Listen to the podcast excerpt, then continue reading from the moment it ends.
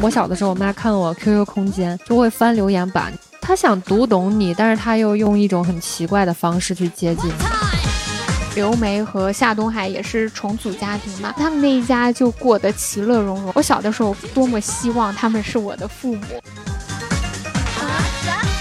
就觉得哇，我们家就是天选之家，模范家庭。毕业了以后就一直在家待着嘛，结果你会发现好像说他们有一种不想再演了的感觉，生活的一地鸡毛的那种样子是逐渐的全貌的展现给了你。研究是很理想的，父亲发挥的作用是很理想，比如说他赋予孩子勇气、自信、冒险精神等等，但是现实却不是这样的。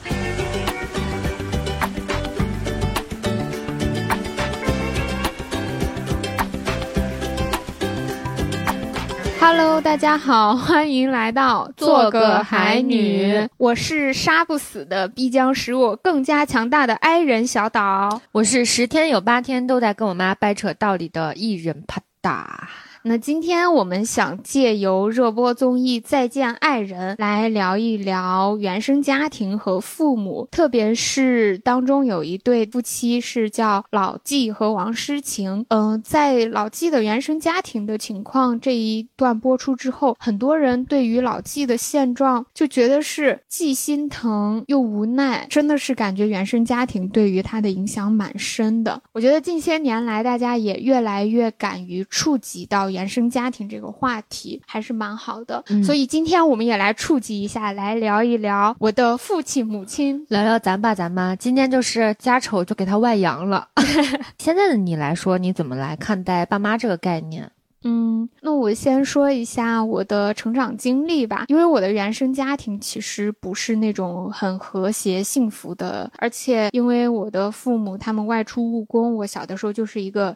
呃，农村留守儿童的景象。但是听到这里的朋友不要关闭音频啊！我这一期虽然说我的原生家庭不太好，但是就像我前面介绍的说，呃，杀不死的必将使我更强大。我感觉就像那个哪吒转世一样，我命由我不由天的感觉。我反而是觉得，从我的原生家庭到我走到现在，我是自己获得了很多能量的。所以也希望这一期能够带给我们听众朋友一些能量和动力。你说到。到对于父母的看法，小的时候，因为他们在我生活中的缺失嘛，我好像是刻意的不想把他们放在一个很重要的位置。但是我能够感受到自己有很多比较拧巴的时刻，我一面在对自己说：“哎呀，没关系，没有父母也可以啊，我跟爷爷奶奶生活也挺幸福的。”可是也会在一些时候多么的希望我爸爸妈妈他们在家。我记得原来我二姨回家的时候，我。就会跟他特别的亲近，嗯，甚至会通过撒娇呀，嗯，示好等种种的方式，希望把他当成我的妈妈。就是去霸占他的感觉。对于小朋友来说，感觉爸妈的陪伴还是蛮重要的。是，所以我甚至在青春期那一个阶段的时候，我会认为朋友是比父母更加重要的存在。因为我觉得朋友是可以选择的，但是父母我选不了。其实我很认同小岛说的，父母不能选，但是朋友能选嘛？嗯，我的爸爸妈妈，我们一家三口，就从小来说，我觉得我们家都是在我们两个大家族里面，好像是最和睦的那个。就说实话，我感觉好像什么。舅舅呀、姑姑呀、伯伯呀，家里好像都有或大或小的一些矛盾，但只有我们家没有。我当时就觉得，哇，我们家就是天选之家，模范家庭啊，我们家真和睦。结果其实到后来，呃，上大学每个周会回来，毕业了以后就一直在家待着嘛。结果你会发现，好像说他们有一种不想再演了的感觉。你能发现他们。身上是有一些生活的一地鸡毛的那种样子，是逐渐的全貌的展现给了你。这真的是 太典型的中国家庭的现状了。有很多父母他们感情不好的时候，但是会想着孩子现在还在上学，嗯，我们要把这些面隐藏起来，不要影响他的学习。但是等到孩子上大学和工作之后，就像你说的，他们就不想在意。对，其实，在我心里看，我觉得这个转变我自己是很难接受的。我而且我觉得是非常奇怪的一个转变。其实我一开始我是觉得这个是真的，生活就是这样的。结果回家发现，哦。这也都是为了说尽量保护小朋友的时候的我的心情去营造的东西的话，那我会不知道什么是真的，甚至是我觉得他们好像不像我想象当中的父母那个样子，如此高大伟岸，如此坚固和睦，已经不是这样了。那这个时候，我可能就会把很多我的情感去转移到我选择的朋友身上，这个可能也是潜移默化的，后来影响我自己的交友观上的一些变化。感兴趣的海女们可以去听我们第六期讲友谊沉船的那期，也是蛮有意思的。你这个听起来还挺像一个理想的父母那个泡泡破碎的过程的，因为我其实从小到大，我的父母 并没有呈现出理想和圆满的那一面嘛，我就谈不上破碎。刚才讲到现在对于父母的看法，我们也是快三十岁了，会更多的开始由父母照顾我们，转向我们要替父母去着想了一些这样一个角色的转变。我现在不是已经结婚了嘛，然后每周要回家。但是有的时候，其实我是不想回的，可能是因为我这周身体不舒服，或者是有什么事情很累，我就是这周不想回。可是我心里觉得说啊，我现在结婚了，我都不想回我家了，我真的是一个很不懂事，并且也很不孝顺的女儿啊！怎么会这么想呢？当时是在想，我想回家，可能更多是觉得我要尽到这个责任，去陪伴父母的责任。我又会因为我的这个责任来批判我自己，我觉得说怎么能只是有责。任存在呢，你应该是很爱你的父母，你就是想见他们，想跟他们回去聊聊天、吃吃饭，想陪他们去逛逛。这样才行，有一种硬绑着自己做一些好像社会符合社会道德规范的事情，但实际上又没那么浓烈。就是李安有一个采访，他就说他们的家里面已经不再说孝顺这个东西了，说孝顺这个词其实是一个很古老的，就是其实是应该是很陈旧的一个概念，应该是被抛弃的。但是他同时也很能理解，他说如果说我把这个东西大肆宣扬，要让所有人，所有尤其是东方人去接受这种概念，可能还需要很长的时间。他主要。要是认为孩子和父母之间是相互尊重的关系，对我原来就觉得我只是对我的父母保持尊重，对他们有责任心，我要去善待他们，这些是不够的。好像前面你讲的李安说，在东亚社会，孝顺这个东西应该是每一个子女他都与生俱来对必备的一个品质一样。你是一个儿女，就应该孝顺你的父母。但我当时就是在我的这一份行动当中，我觉察到我的那个爱。的这个成分是不浓烈的，我就觉得自己是不孝顺的。我觉得在道德上。我是占下风的，嗯，但是也可能是通过这几年成长吧，还有什么心理咨询各种的作用，让我可以去接受。好，我只是因为责任，我打算每周回去陪我父母吃饭什么的。对，其实我觉得这样是很正常的，就是自己心里要学会告诉自己说允许这样，对吧？嗯。但话说回来，就是聊父母这件事情上嘛，尤其是在咱们东亚家庭里面，就会有一些。父母的通病，我不知道你有没有这种感觉。比如说，我们家人啊，就我爸爸妈妈就很爱评价我，是那种打量的评价。你们家有这种情况吗？这一点还好哎，我也难以想起来。我觉得父母对于孩子肯定多少有一点评头论足吧，但可能他们的那个程度。没有影响到我，所以现在让我回想不出具体的事情。我听你既然说没有，就是想说你也太幸运了。然后我讲一个故事啊，就发生在我身上，其实是很琐碎的小事情嘛，就是我的穿衣服会经常被我家人指摘。就是我有时候穿好了出门在换鞋的时候，我爸会坐在沙发上，他说：“啊，你这个就是换个皮鞋呢。”他说：“你看人家外面女孩，人家都穿那个呃牛仔裤什么的，上面穿个啥啥，你看你老穿个那运动鞋，看。”跟学生一样，这种事情不是第一次发生了。从很小的时候，他可能就会这样说。但是我之前只是觉得，好像说，嗯，你管呢？就是我又招谁惹谁了？我穿啥是我的自由，是不是？嗯。但是他，你就感觉他就是有一种啊。我说两句，就是有这种感觉，但是我甚至没有问他呢，我没有询问你，他就主动跳出来就说，哎，给你点建议，爸给你说，你要相信爸的眼光。爸年轻的时候咋咋就开始了，爹味儿就一下就出来了，好像生怕自己落伍了，是吧？其实我妈也会这样，然后但是我妈可能讲的没有我爸这种爹味儿这么重，它是一种含蓄的，但是其实本质上我觉得没有什么太大差别，因为有的时候我会穿瑜伽裤出去，或者夏天的时候吊带背心儿，我妈就说要你穿这个裤子出去。不太好吧？就是别人看着别人的多奇怪呀，像个秋裤一样，是吧？要不然就是我穿这个吊大背心，我妈说你这个加个外套不？看着好像有点暴露。她会用那种小心翼翼的。询问的语气，以前我是意识不到的，可能后来我逐渐的觉得，他们可能有一些在大的决策上面，或者是一些人生的导向上面，他们已经帮我做不了主了，所以他们才转向了说啊，在小事儿上面去把我说上两句。你要是。找他们说，他们就说，嗯，是为了你的安全着想，为你好，觉得你这样穿可能更好看一点儿，才这样跟你说。但实际上你会发现，说到头来，他们是那个不肯放下决策者、上位者向下交流的那种姿态，他们这个姿态是放不下的。你就感觉他们好像上了年纪，在外面的权力的缺失，就会让他转向很琐碎的事情。哎，那你觉得他们是故意的？应该是下意识的。我有的时候不知道他们是在害怕什么。比如说我今天就。就穿这个出去，他们是怕什么？真的是因为担心我的安全问题吗？可能是会有这个因素之一。因为从他们的传递的观念来看，他们对于穿衣的想法还是比较保守和传统的嘛。那他们对于你的这些评价有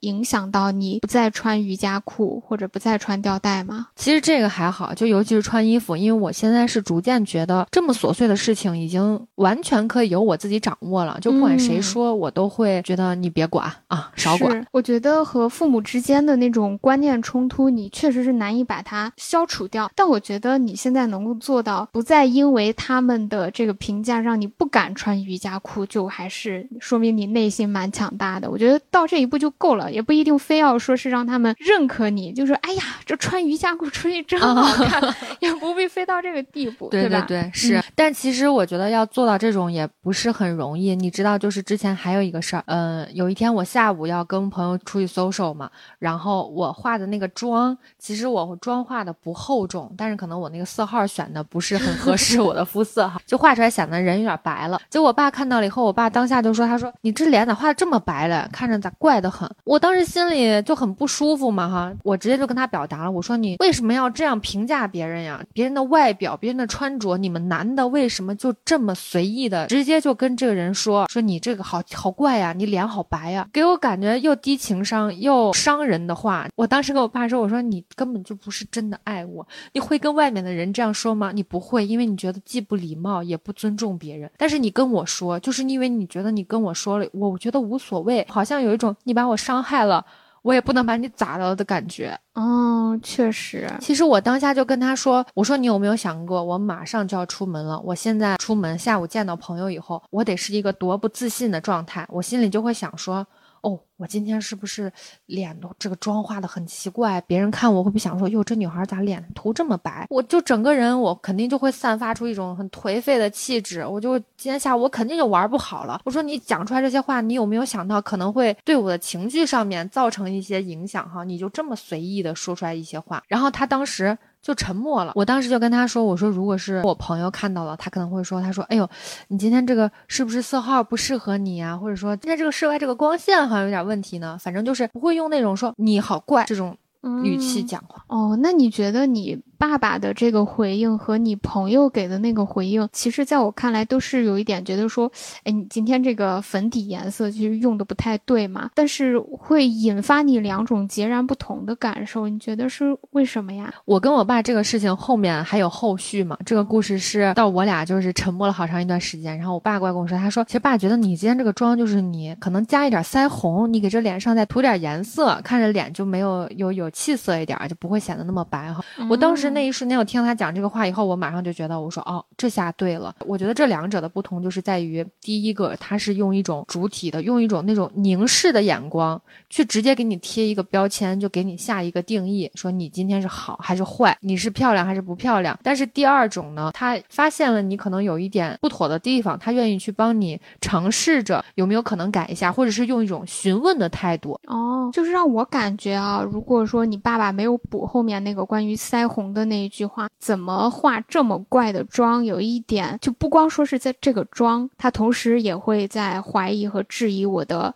审美，我这个人就是我会把它放大到我这个人身上，我也会，就是那种语气完全是一种上位者的语气嘛，就还是觉得自己像是一个被凝视的客体，被别人就是品头论足一番，但是他们实际上还是打着为我好、为我安全的大旗，本质上忽略了我自己决策的主观性，打着为你好的这种旗子，在提出所谓的建议和指点，真的让人很难受，因为他一面说我在为你好，你就没有。有办法很光明正大的去讨厌他了，有一种被绑架了的感觉。就是话筒递到你面前说：“你说是不是为你好？你有什么能怪我的呢？你没有。”对，而且像你前面提到说，嗯，他们是不是在用一种上位者的姿态去看你、去评判你嘛？就让我想到之前听应该是张春说的吧，也是一个心理咨询师，他说很多时候女性是被当做一个客体的存在，然后男性其实也是客体，但是他们是权力的客体，可能人人都是权力的客体吧。当他权力有一定丧失之后，他就会觉得很不自在，我要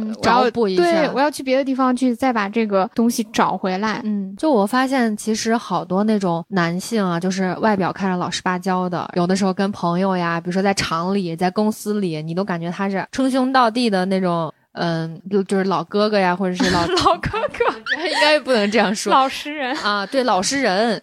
然后呢？其实你发现他们往往回家的时候，好像立刻就变脸了一样，就会指摘自己的家庭，然后指责孩子，指责妻子，就会这样。嗯，这让我想到了《漫长的季节》里面王想，他不就是这样吗？对，是是这样的。你就感觉他们是其实双双在失权嘛。嗯，就像我刚才说的粉底那个事，其实我会直接告诉他说：“我说你不要这样讲，我会很伤心。”但是你看他们的反应就是直接就沉默，或者说他不会说跟你讲说：“哦，爸爸不应该这样说，忽略了你的情绪。”没有想到说可能会影响到你下午出去玩，你影响到你的心情。然后他们经常会用说，我又不是故意的，就是你别生气了啊，别生气了，就用这种东西来回复我。不知道大家有没有发现，就是在他们的这种回答里面，很少去提及事物的本身，中间的就是问题到底在哪儿，而是总是上一些这种大词儿，或者说用这种情绪来掩盖事情本身，就说啊，你别生气了。好像对于他们来说，道歉这个事情是非常难以说出口的。嗯。然后我再讲一个故事啊，其实就我跟我妈，就我开头说我是十天有八天都在跟我妈掰扯道理的啪打，因为实在是这种事情太多了。就前两天我跟我妈，我要找一个东西，我说妈这东西在哪儿？然后她就说啊，那你这到时候没有妈妈了以后，你这还离不开我了，你找个东西都找不到了是吧？我就说我说不是呀，我说那一个人住的时候，其实你是有自己的秩序的，你自己的东西放在哪儿，你自己肯定知道呀。然后我妈紧接着就说，那你以后就努力自己买一套房子搬出去住吧。她很害怕子女跟他接榜一样的那。那种感觉，他想要办法把你尽量的能拴一下哦。嗯，其二就是他给我讲，他说那你就自己出去努力买个房子吧。其实我心里想的是，我觉得所有东西都是，如果说你做到了，你想做一件事情，你做到了，那你有立场来说我。如果你想要，但是你没有做到，你不要把你自己心里的那一套价值标准去安排到别人头上。我当下就觉得我只是找个东西，结果你最后给我上升到了你自己努力去买个房吧。我觉得这个跳跃实际上是他自己脑子里面思。维的一个体现嘛？你的意思是你妈妈说，呃，你去买一套房搬出去。关于买房这个事情本身是他想做的，但是他没有做到，然后他让你再去这样做，所以你又不甘吗？还是我我当时原话也是说，我说如果你想做一件事情，你要做到了，你再拿来跟我说。哦，你的意思是？你已经买了一套房，你再对我说这个话就是有资格的。对，我觉得你是有立场的。哦，你是这样想的。其实，在我看来，你妈妈未必真心想让你出去买一套房，让我感觉到，因为你顶撞了她，她会觉得你挑战了她的权威性。就像你前面说，好像妈妈不愿意跟你结绑，你要么就跟我住在一个屋檐下听我的。好，你现在跟我顶撞了，不听我的，那么你就搬出去吧。但这是你现在根本不可能立刻。去买房就做到的事情，所以我感觉他是在通过这种方式给你下马威的一个方式。那还是我觉得还是不是很平等啊？那肯定啊，很少有父母能把自己跟孩子放在一个平等的姿态上。确实是因为我每次遇见这种情况嘛，我都尽量的跟他讲我内心的感受。我表达完我这些情绪之后呢。他什么反应？当时我们俩在烤红薯，然后他就说：“妈，今天买这个红薯比之前买的都甜。”他说：“你说我现在是吃一半呢，还是留一半明天早上吃？顾左右言其他，你知道？”我当下我就说：“我说妈，咱俩这个事情还没有说完呢，你到底明不明白我为啥说你不要这样跟小孩说这些话？”然后他就说：“我知道呀。”他就是我不应该那样说嘛，这样说惹你生气了嘛，妈以后不这样说就行了嘛。你看他的语气，他永远都是这样，更难受了。我我我一直在跟他表现出很具体的一些我的感受、一些情绪。你你感觉他的脑子里面好像处理这个信息，他好像直接略过了一样。然后我再跟他讲，我说你为什么不能就是就事情而言事情？咱们把这个事情再好好的复盘一下。我妈就说。你至不至于呀，这么小的事儿，妈就跟你就是开个玩笑嘛，你咋不会聊天嘞？还怪我。然后我妈紧接着说，她说你咋现在这么玻璃心，还说不上说不上一两句了，说你一句十句都在这儿等着。就大概是这种意思。其实我生气的点在这儿，你知道，因为我妈现在她找了好多那种职场网课，在那里听课，你知道吧？讲一些什么高情商发言呀、沟通之类。我当时我听了之后我就生气，我就说你不要把那个 PUA 那一套往家里带啊！我当时就觉得我是一个受害者有罪论里面的受害者，我无理取闹，我小肚鸡肠，就是我没事找事儿。就我现在变成了一个这样的角色在他面前，然后我跟他说了这些东西了以后，他就开始说：“哎呀，那妈错了吗？”妈不应该跟你说这些，妈没妈没想好，还说你又知道妈又不是这样的人，是不是？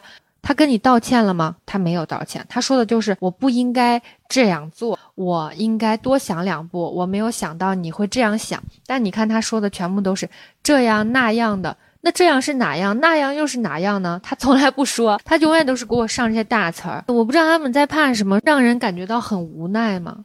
是我听你和你妈妈的这个故事，让我感觉你俩好像《再见爱人三》里面的张硕和王睡睡呀。张硕就总是惹那个王睡睡生气，王睡睡一上脸，张睡张硕就先不管三七二十一，说：“哎呀，我错了。”王睡睡问他：“你错哪儿了？”他也说不出个一二三，王睡睡就更生气了。对我感觉我跟我妈经常就是这样，我俩的争吵和掰扯，我就逐渐像是一个那种发疯的女人，我会不停的跟他讲，我说你到。到底有没有明白我我到底生气的点在哪呀？他就说我知道嘛，惹你生气了，我错了就不应该，我不应该这样说。他说的全部都是这种废话文学嘛。我每一次提高的声调和每一次我崩溃的边缘，都像是打在了棉花上的拳头。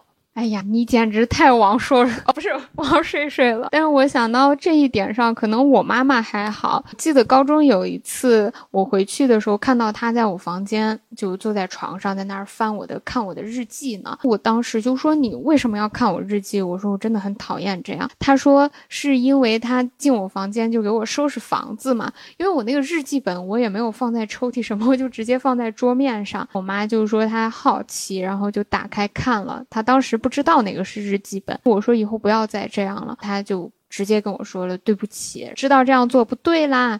可能这一点也是让我能够对写日记没有 PTSD 的原因吧，能够把这个习惯保持到现在。因为我身边有一些朋友给我说，小的时候他们父母会去翻看他们的日记，就让他们以后就不敢再写日记了。对，爸妈这样可能他是想了解你，但他想了解你的时候，他也不去真正走进你的内心。当你想跟他讲你内心的感受的时候，他们反而好像又有点抵触，又有点拧巴。哎，就像我妈，我小的时候，我妈看我 QQ 空间就会翻留言板，她想读懂你，但是她又用一种很奇怪的方式去接近你。是我感觉他们可能也是不习惯，或者说有点害怕。就像他们一直以来的沟通方式就是这样子的，可能他们的长辈也是，好像我稍微给你点一下，你对也很含蓄。比如说在性教育这块儿也是这样，他只 只会跟你说说啊，不能做的、不该做的不要做，知道了吧？谁知道啊？对对。其实，在我看来，我觉得你妈妈这样是很好的典范嘛，有一种别人的家长和我的家长。其实我就是在想，为什么妈妈们会这样呢？就给我感觉，我想让他们更多的可能。就是关注到自己的内心，关注到自己的情绪的变化，关注到每一件具体的小事带给他的感受。但是他们好像在处理这些信息上的时候，他们的那个触角好像去感受这个不是很敏锐。我就在想，是不是因为他们小的时候，他们的成长环境可能就是充斥着一些伪光正的。宣传或者是一些很宏大的叙事，让他们在处理这些很细小的、很细微的，包括是向内看的一些情绪上面，就好像没有过这种训练。他们就只是觉得很多事情就一刀切，对就是对，错就是错，非黑即白，人没有灰度这种感觉。是，肯定也有他们那个时代的原因嘛。我在想，还有一种猜想，有没有可能阿姨她的父母也是那样子对待她的？当他们有争吵发生的时候，比如说你的姥姥姥爷，他不会去询问孩子到底是怎么想的，或者说这件事情我们心中的那些想法是什么？我用一个大词儿。来给这个事情定一下性，这个事情就结束了。是，所以他们也就习得了姥姥姥爷他们那种的方式嘛。像你刚才说，你妈妈那个触角好像始终触及不到最细微细腻的感受也好，或者事情的本质也好。其实我觉得，可能在这些细微的地方都是隐含着伤痛的吧。他触及到那种感受，可能会让他想到一些，对对。他觉得说，那我就让自己迟钝一点，是也是有道理的哈。可能有的时候就是说，那我给这个事情定下性，反正不是你错了，就是我错了呗。你就感觉他们，嗯，在真实触达的那过程当中，其实是非常拧巴的一种状态。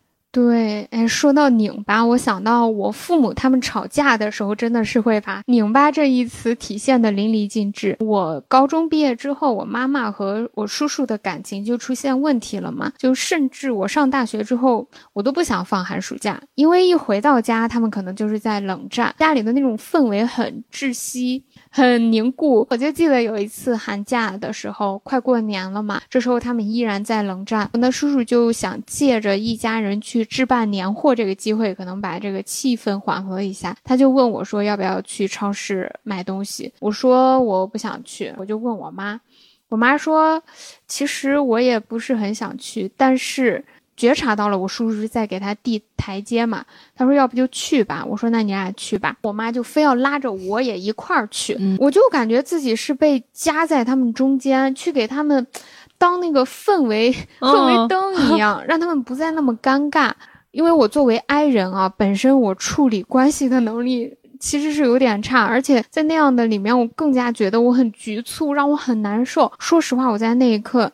挺讨厌他们的，就很讨厌你们为什么要把我夹在中间，让我这么难受。而且何况，其实你会发现，这是他们两个的问题，是他们俩的矛盾，是跟你是没有关系的。在这种感觉里，我也比较强烈。我经常也会觉得，我好像是一个传话筒，或者是一种垃圾，甚至是一种垃圾桶的角色。因为有的时候，我爸我妈会在我在场，但是对方不在场的情况下说对方的坏话。那你想，我就觉得你们有没有考虑到我的情绪感受？是不是？我相信他们这么大的人了，是知道这样做是不好的，但是他们还是要这样做。那我此时此刻就会觉得，你们的情绪上的垃圾，就是不分青红皂白的，就现在就 哐起。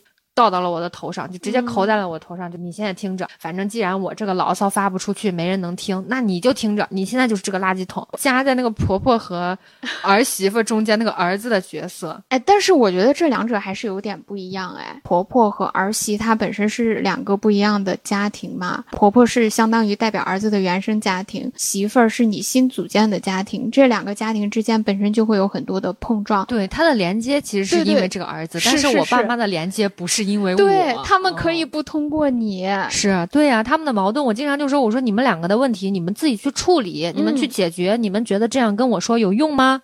没有任何用处。是，我就在想，他们是因为拉不下那个面子，还是什么？还是说他们那一代人，就像你前面讲到你妈妈那种情况嘛？他们。没有学会怎么去表达自己的情感需求，或者说像你前面说家丑不可外扬那种感觉，好像是。而且咱俩当时感觉那么难受，可能也是他把咱们俩当一个工具了，没有当一个活生生的人，没有在意我们的感受。对，是那种感觉。当你被那样对待的时候，那种不尊重的感觉就特别强烈。就说到不尊重嘛，我就感觉有一个前段时间探讨热度也很大的。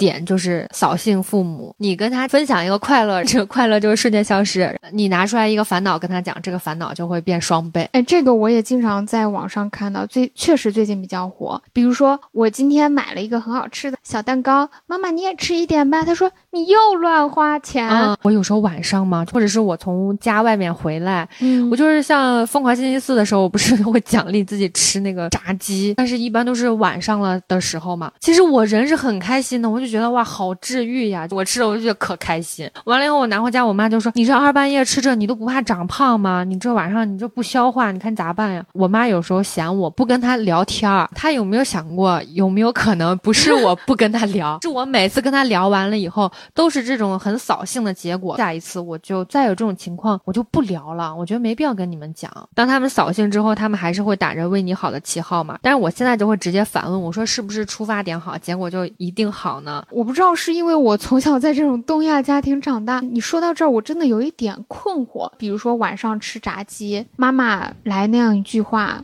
他们的出发点是健康吗？那到底是不是真的为你好啊？你 让我现在也觉得有点得道理。不是重点不在这儿，就是嗯重点在此时此刻，我并没有询问你关于健不健康的问题。此时此刻，我其实想跟你说，我工作了一周了，每个周四，今天又是疯狂星期四，今天就是说狂欢一下，今天是 cheat day 都可以。你此时此刻能不能理解我现在很开心的心情？哦他不能，他只会关注到说，哦，这个东西它健不健康。可是我并没有问你关于这些东西的意见，我没有要询问你说健不健康这件事情。哦，而且你现在没有健康的问题，对，没有什么病。每周我觉得你有好几次都会去练瑜伽，所以其实可能在我们自己的心中，我们知道我们是会为健康着想的，嗯。只不过我把这个当做一种奖励，但是在你的眼里，好像又把自己变成了那种啊，我们什么都不懂，好像也不嗯。懂健康，是是是，也不会照顾自己，对能那些感受又上来了，好像就是万卷不离其宗，所有的事情他们都要以一种评判者的姿态，嗯就是嗯我讲两句。扫兴的地方还不止这一点，我给你讲一个很有意思的事儿。我上大二的时候，我妈有一天问我，她说：“哎，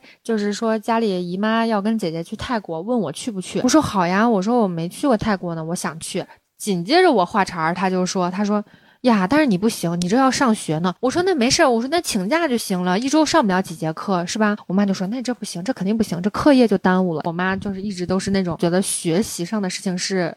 所有事情的第一大重点。上小学六年级的时候，临放学，我们班主任突然把我叫走，说了一句一句很就是莫名的话。他说：“你妈妈对你期望很大呀，望女成凤什么的。”他没有说直接的把这种东西 push 给我，每每是通过别人的嘴，通过别人的转述。比如说，我说我可以去玩呀，他马上就说不行，你要上学。他替我做了这个决定。我感觉这个和你前面说的那种情况又很像。你妈妈通过这种间接的传递，让你没有办法很直接的去反驳她，或者说去讨厌她这一点。是的，就像前面说做了一个事，他要再说为你好一样。他现在通过老师之口嗯来表达这一点，你就觉得说，哎呀，我是不是也也确实应该在学习上更对加我当时我只会觉得说，我如果学习不好，我就是犯了天大的错，我就是不懂事，哦我就是全世界最坏的小孩。啊我就是对不起我爸妈，我就会这样想。很多种情况都是这种细微的，他不会直接跟我讲，你一定要努力啊，别让妈妈失望。他不会讲这些话，他只是通过那些隐隐的压力，让你就觉得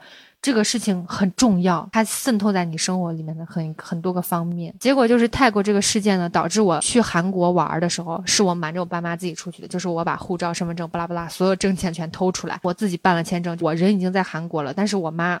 是全然不知的。当时去跟导员请假的时候，我就直接说了，我说我请上几天假，我去出去旅个游。我们老师直接就给我妈打电话了，我妈当时就很生气的，她给我打电话，那个声线很颤抖，她就说：“你现在跟我说你现在人在哪儿呢？”就说我在韩国。后来也说开了，你说我为啥我连出去玩儿我又没有做错什么，不敢跟我爸妈说呢？因为我觉得我不用问。问了就是不行，不要，不可以。哦，包括上次咱们提到去川西旅游的那天，我们是因为车开不上去，遇到了当地的书记嘛，嗯其实是很巧的事情，对不对？我们大家每个人都是很心怀感激的、很暖心的一个经历，我们每个人都特别开心。最后我们离开那里的时候，我把这件事情讲给了我爸妈，我就发在了我的家族群里面，说你看人还是要出来要要见识的吧。我当时分享过去了以后，他直接就从那个百度上面搜人家金川县的书记到底是谁，把那个图片给我截出来。出来说是这个人吗？我那一瞬间我就觉得冷水浇头，因为我们当时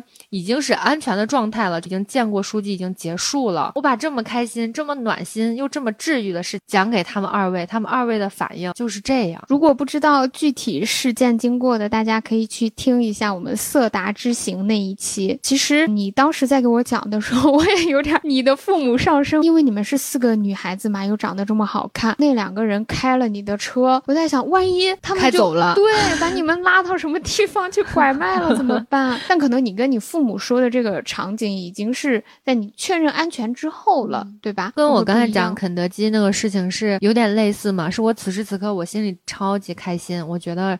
是一件暖心的事儿，那我跟你分享，结果你就感觉他们完全把重点放在了你有没有这个能力判断这个人是不是好人还是坏人的这个这个重点上面，他全然的不去想说哦，真好，出去玩就是还有好心人帮助，我觉得你们这趟旅行真有意思。他不会，他这些话他一句都不会讲，他只会想说你们能不能行，有没有这个能力，能不能保障自己的安全，后面还是不要这样了。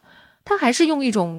建议的方式表达一下自己的想法，感觉他们不希望你真正长大，而且他们好像这样做的话，给我一种他们根本就不信任我做任何决策时候的我的能力，感觉是对我能力的否认。长此以往，每一次我在询问或者在分享的时候，他们都是用这种嗯否定的态度，就会一定程度上影响我下次做决定的决心，或者是果断的做出选择的这种能力。哦，我就在想，他们这种束手束脚的感觉，可能就。就是来源于此，因为你每次都不做，所以你一直对这些东西都是未知的状态。那一切的恐惧就是来源于未知。就说到这儿，我就想到那些，比如说在自己领域大放异彩的人，可能有很多的嗯环境或者说身边的人可以去撑住他们，让他们可以变成一个内心更加强大、更加富足，并且有自我探索能力的这么一个人。就我很害怕变成一个空心人。我觉得可能幸福真的是通过比较出来的。我原来觉得说。我的家庭老是一种不和谐的状态。我到别人家的时候，我还甚至会就想留在我朋友家，因为他们一家三口感觉是很圆满的嘛。但你前面说的这几点，我其实都是难以回想起一些具体的事情的。但我能够理解你的那些感受，那些事情的印象没有让我那么深刻，但是这些潜移默化的影响肯定是在每一个东亚家庭当中都会存在的嘛。然后我感觉我父母对我影响更多的是那种间。间接性的，比如说前面讲到他们关系不好，需要我去当那个中间人，就比较少有这种直接的评判呀、扫兴呀或者打骂这种情况出现在我身上。但我这有一个点，可能是你没有我感触深吧，就是关于父职的消失。我能够说，我到现在根本就不记得我亲生爸爸长什么样吗？我与他有关的记忆只有两个画面，而那两个画面都是在我五岁以前，所以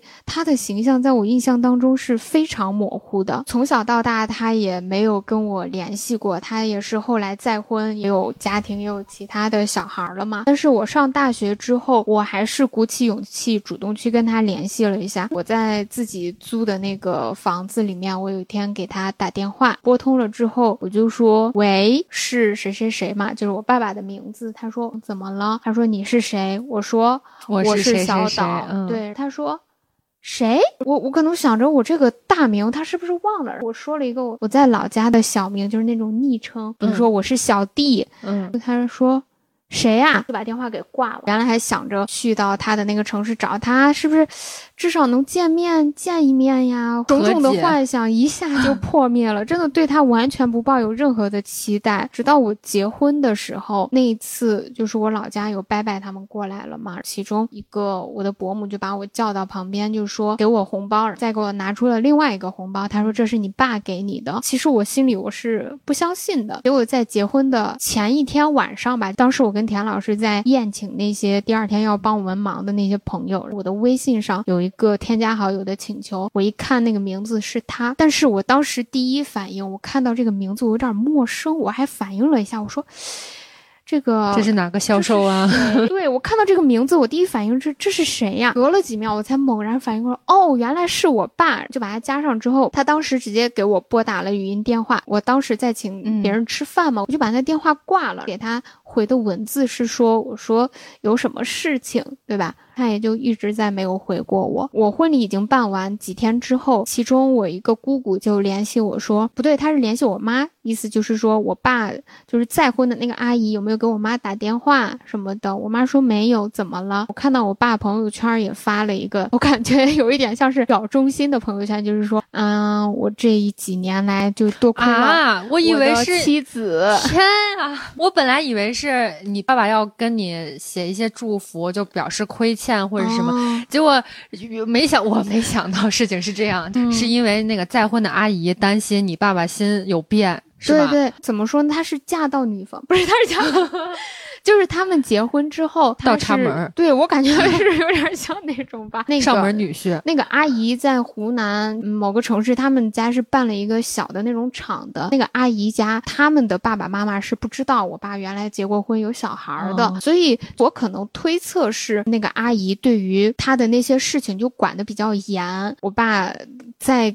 加我微信，或者说结婚给我红包这个事情，不知道怎么样，可能被这个阿姨知道了，然后我爸就要 发个朋友圈来表一下忠心，说：“哎呀，多亏你的照顾，什么什么，让我什么得以生活这么幸福美满什么的。”可能这几年来，我爸不联系我，包括我当时给他打那个电话，他听到我的名字之后，装作不认识挂掉。可能我在想，是那个阿姨在身边。其实从小到大，我没有对他有太多的恨吧，我没有恨他抛弃我，因为。我就像我前面说的，太小了，我对他还没有产生那种感情上面的依赖，可能没有爱也就没有恨吧。是啊，但我前面说的这么潇洒，好像什么事儿都没有影响到，也。不能完全这样说，我就记得小的时候，其实我还是会很羞耻跟别人说我妈妈是再婚的。我就记得小学的时候填那个报名册，你知道不？就是家庭信息那些的，我就时常会纠结，在我父亲那一栏到底该写谁的名字。我那时候不想暴露我的这个家庭情况嘛，如果我写我这个叔叔的名字，别人就知道。哎，我跟我爸爸怎么不是一个姓？跟我妈妈也不是一个姓。我又不想写我爸爸这个名字，因为我在心里觉得说你不是我爸爸，你不配，你的名字不配出现在这一栏。当时就写了，嗯，我三伯的名字，因为他们是没有小孩嘛，并且从小到大也对我挺好的，所以那个时候可能在男性长者当中，他是最贴近我对于。一个父亲的那样子的一种向往存在吧，然后我就写了他的名字，感觉有点唏嘘。可能其实只是填一个父亲名字的事情，但是在我听来，就是内心的想法还是挺多的，又想了这个，又想了那个，最后就是填了一个就是伯伯的名，感觉好像就是娘亲舅大一样那种感觉。是你知道你刚才说的那些嘛？就让我想到了谷爱凌和李湘的孩子。其实前一段时间大家在互联网上讨论的也比较热嘛，好多网友替人家操心，就是说哦，小朋友。就没有爸爸呢？爸爸角色就缺失了，怎么巴拉巴拉？就这种这种言论哈。但其实你会发现，可能在古燕和李湘的眼里，这些男的就是 come and go，就是根本就不重要，就不是说这个男的这个父亲这个老公的角色他一定要存在。有没有一种可能，就是他不存在也是 OK 的？结果你来去看李湘的女儿和古燕的女儿，已经成为了一种很优秀的存在了。以后你会发现，哦，好像这男的他。真的不是一个必须要出现的一个人。想到了前一阵看那个柔美的细胞小将，我不知道你听说过没？就是一个比较治愈向的韩剧嘛。到第一季的最后，金高银扮演的那个角色嘛，其实是很可爱的一个女生。她问她的细胞说：“说那个谁谁谁是不是我的呃男主角？是不是我人生的男主角？我们两个会有 happy ending 吗？”结果那个细胞就很真诚的跟他讲，他说：“不用。”他就说柔美的人生里面不需要有男主角，男主就男主角 opso，就是根本就。不需要，没有也可以。那一瞬间，哇，我才觉得整个人都打通了。就本来我以为是一个什么纯爱电视剧，你就感觉哦，大家的精神状态其实是在往前走的，是觉得说这些东西不是必需品。对我也是，虽然说我亲生父亲从小就没有在我的身边，也确实是对我有一些影响，比如说像不自信、自卑，或者对于原生家庭的。呃，种种的那些感受吧，在研究里面也说，确实父亲他的存在是对于一个孩子的成长有很重要的影响。但是我觉得，研究是很理想的，父亲发挥的作用是很理想，比如说他赋予赋予孩子勇气、自信，那些冒险精神等等。但是现实却不是这样的。我在想，如果说我爸真的从小在我身边，不一定现在好。对，我觉得。那还不如他不在呢。我真的在想，如果我我爸一直跟我妈生活在一起，我那家庭，哎呀，我觉得比我妈单独。存在是更加糟糕的一件事情，可能真的是这样。太多的影视剧作品当中都有这样一个糟糕的父亲，真的太多了。我印象深刻的反而是有一部叫做《家有儿女》的情景喜剧，不知道有没有听众朋友看过？那必须得有呀。刘梅和夏东海也是重组家庭嘛，他们那一家就过得其乐融融。我小的时候看的时候就多么希望他们是我的父母。其实我是听你讲了《家有儿女》，我很我觉得很。很惊喜嘛，因为我自己想到的好多影视作品里面的角色，可能都是比如说近期比较火的，就《瞬息全宇宙》里面杨紫琼的妈妈，嗯，还有一些就是台湾电影，就像是《孤味》，然后还有《俗女养成记》，我不知道你有没有看过这个？看，我太爱了，是吧？就是我感觉他们好像在一定程度上，渐渐的会触及到，说我把自己变成一个东亚逆子的形象，我不去卷了，我不去孝顺了，我不去怎么怎么样，我就是遵从我的内心，我不想。我不想去大城市打拼了，我就回来，我就想躺平。还有前一段时间的《鬼家人》也是，最后就是有一个和解的桥段嘛。但是我唯一就是觉得，很多男性导演或者男性编剧笔下的女性角色，一般都是很刻板的印象嘛，或者说大部分都是给男性做配这种。是的，包括李安早期的家庭三部曲，你感觉他们的电影里面总是东亚人表现出来的，总是一种家庭上面隐隐作痛的、说不清道不明的这种情愫在里头，宏大。大叙事其实没有办法去解决某一个小人物身上的这种问题、个体差异或者是无奈吧。就现实当中，我觉得每个家庭可能都是在找自己的平衡和自己的解法。影视作品里面的那种和解，往往我觉得还是寄托了一种人们对真善美的期待。我感觉你前面提到的《鬼家人》，还有一些影视剧里面的和解，其实是单方和解。父母这时候不想再跟孩子去争了，去。掌控了，他觉得好，我接纳你是一个同性恋啦，我接纳你可以躺平了，没有出现过孩子的视角，他们心里。到底能够原谅父母这一段时间，因为自己没有成为他们想成为的样子，而带给自己的那些批判、指责？我觉得很多真的都是单方面的和解。包括你刚才讲《家有儿女》的时候，我就说我觉得很惊喜嘛。我感觉他们的那种精神状态也挺超前的。虽然说你刚说他们就是其乐融融的生活，其实他们之间也有矛盾。我记得当时刘星就染了一个绿头发之类，或者小雪早恋呀，或者这些，其实你会发现他们好像寓教于乐，把一些教育的方式。父母和孩子相处的这种过程，你想他们这么一个复杂的家庭哈，用这种方式表达出来，现在看好像也不怎么过时。这样，我觉得非常不过时。而且现在像这样子的影视剧反而是越来越少了的。就是你看之前什么李什么英子、黄磊演的那种，就是现在的很多那种家庭剧都是关于怎么激孩子的升学呀，各种方面给家庭带来的焦虑感。喜哦，对对对。虽然我没有看那个剧，但是我感觉近些年来你出的这种家庭片，孩子他不再是小的时候那种天真烂漫的形象，就是总是有各种各样的烦恼、阴郁的那些背负在身上。对对对，那样一种形象。前面咱们也聊了很多东亚家庭、东亚父母的这种。通病嘛，是因为我们能看到他们身上的问题，同时也不希望自己变成这样的人。为了不变成父母的样子，我们现在要打什么样的预防针？我为了不变成父母的样子，我都做了什么呢？首先，我之前播客里面有讲到，我在和田老师。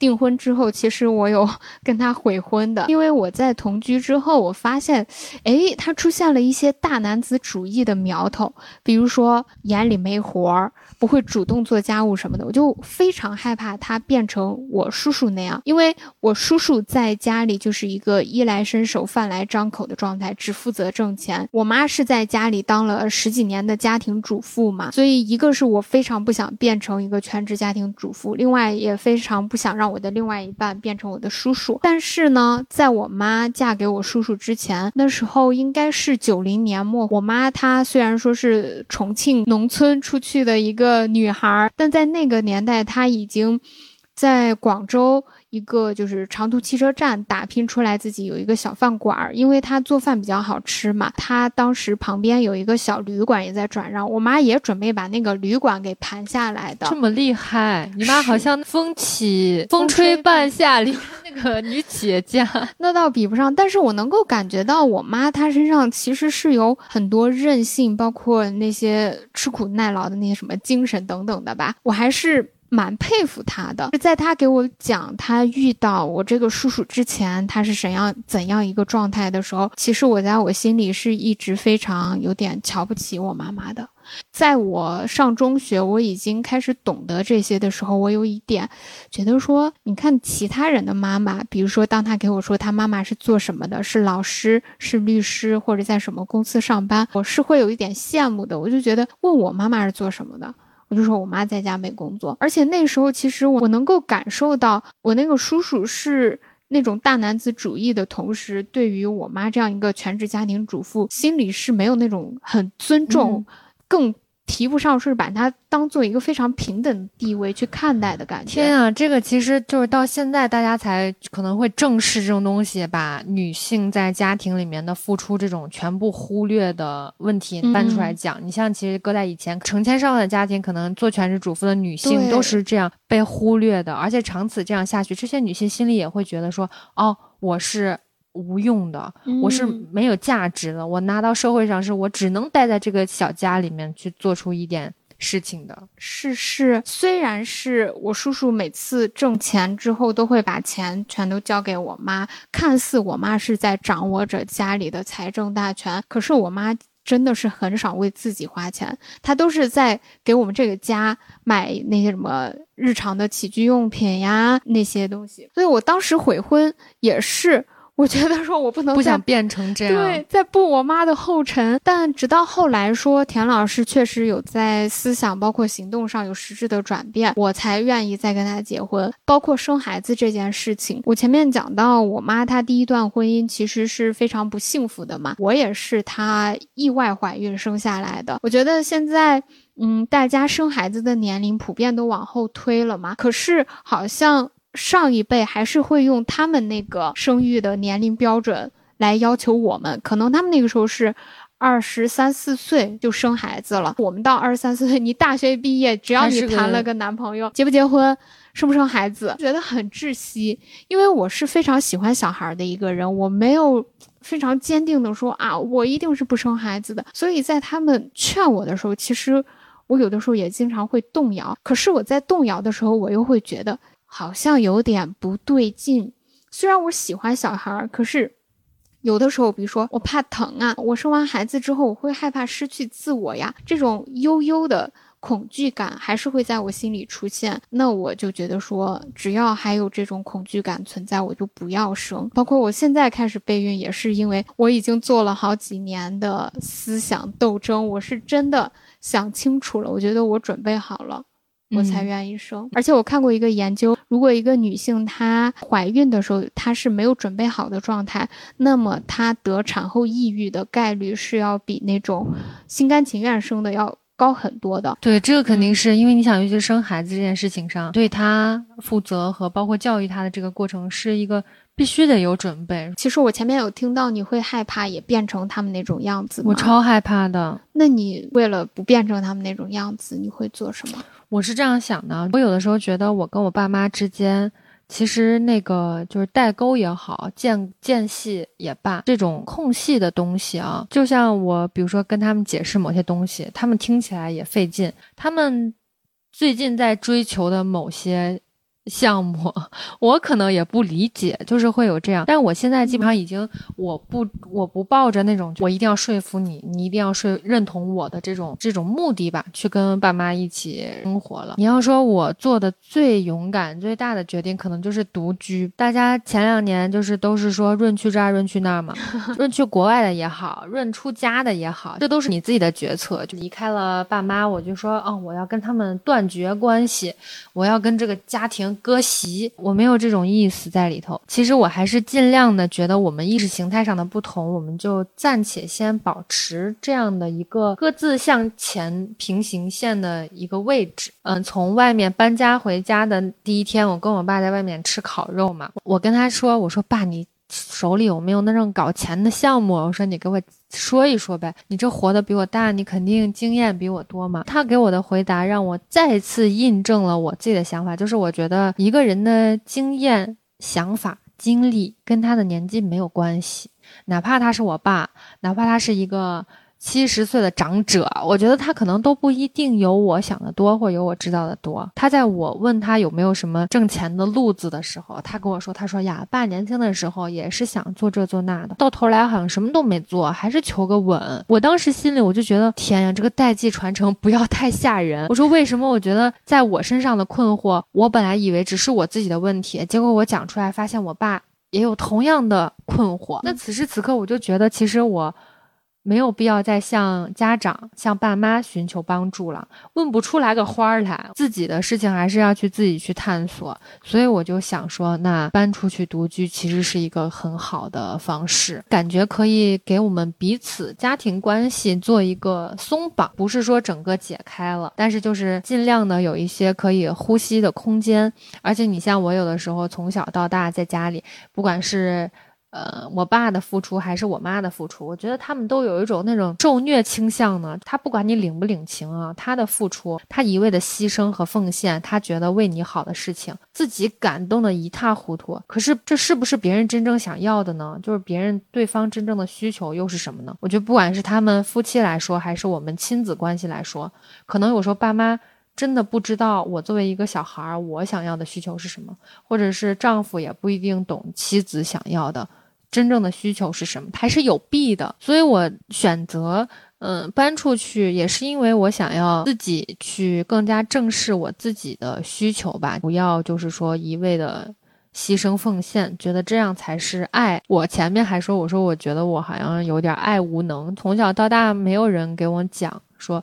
爱一个人的感觉到底是什么样？发自内心的爱是什么样？就到目前来说，我觉得我还是在探索的阶段，而且我相信不止我一个人有这种问题。好多人可能觉得他会以为他自己这个是爱，可能但是真的不一定哦。哎，那现在有关于原生家庭和解的这个话题，你是怎么看的？你看咱俩刚才聊说影视作品里面嘛，刚才你在讲那种就是父母，比如说单方面和解的时候。我其实就想说，我觉得电视剧里面那么短的时间内，而且编剧可能还是想要表达、传递出一种美好的期望吧。总是在父母或者是家庭的矛盾里面，好像某一个契机、某一个时段，这两方就突然顿悟了，好像就觉得说，哦，咱们就是拥抱和解，大结局，happy ending，就是这样。但是你说每个家庭真的都会这样吗？我是不相信的，我是不相信有。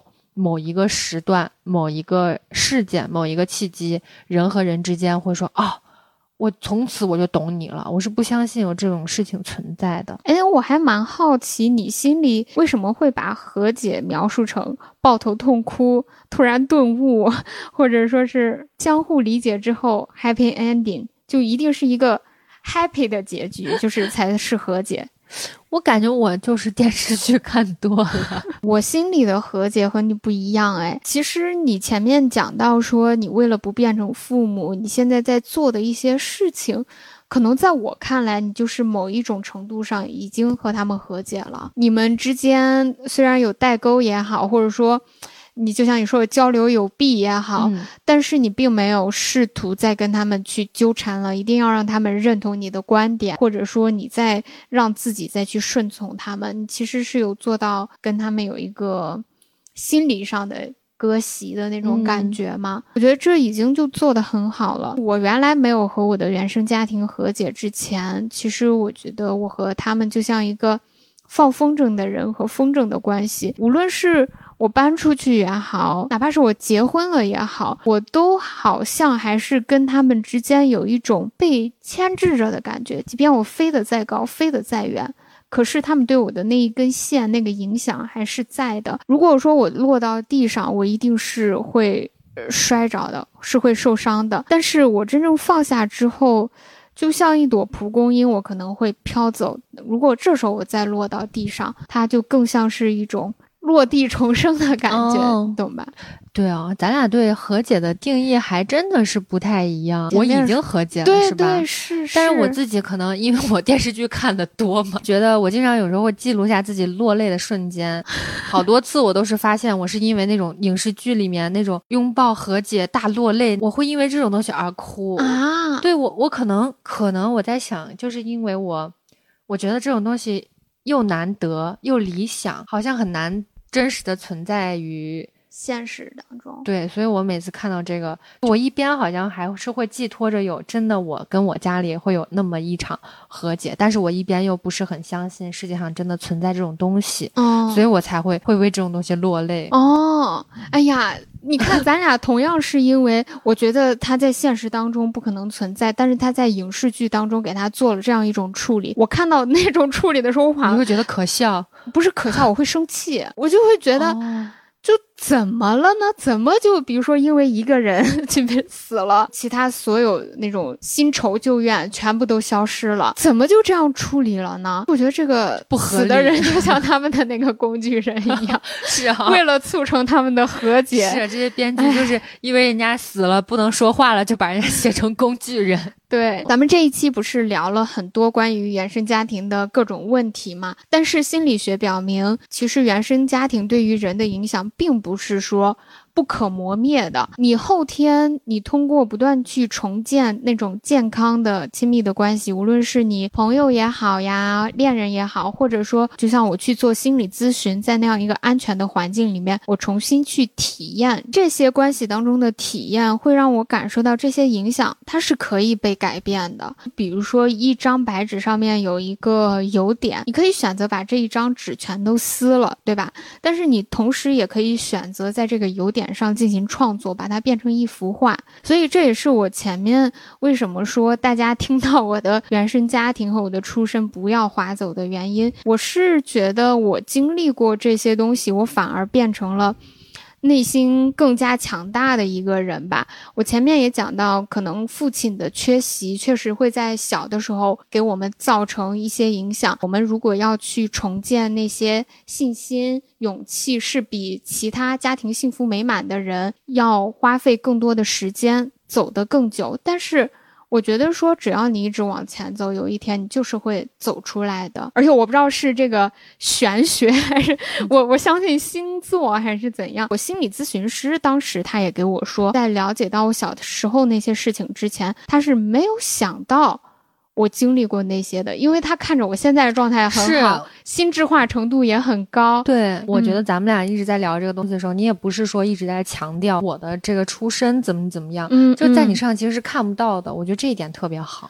是可能我一直告诉自己说，哼，我是一个摩羯座，我是一个会享受痛苦的人，我可以从痛苦当中获取力量。还是回到最开始那个自我介绍，打不倒的只会让我变得更加强大吧。嗯，是的，咱们聊了这么多嘛，就发现家家有本难念的经。嗯啊，鸡毛蒜皮里面见人生百态嘛，每一代有每一代的困惑，就是不管是当爸妈的，还是咱们做儿女的，都是第一次去承担这个角色。但是这种角色呢，是你人生里面众多角色之一，不是说好像今天啊，帕大的爸妈他就有了帕大之后，他从此其他的角色就缺失了。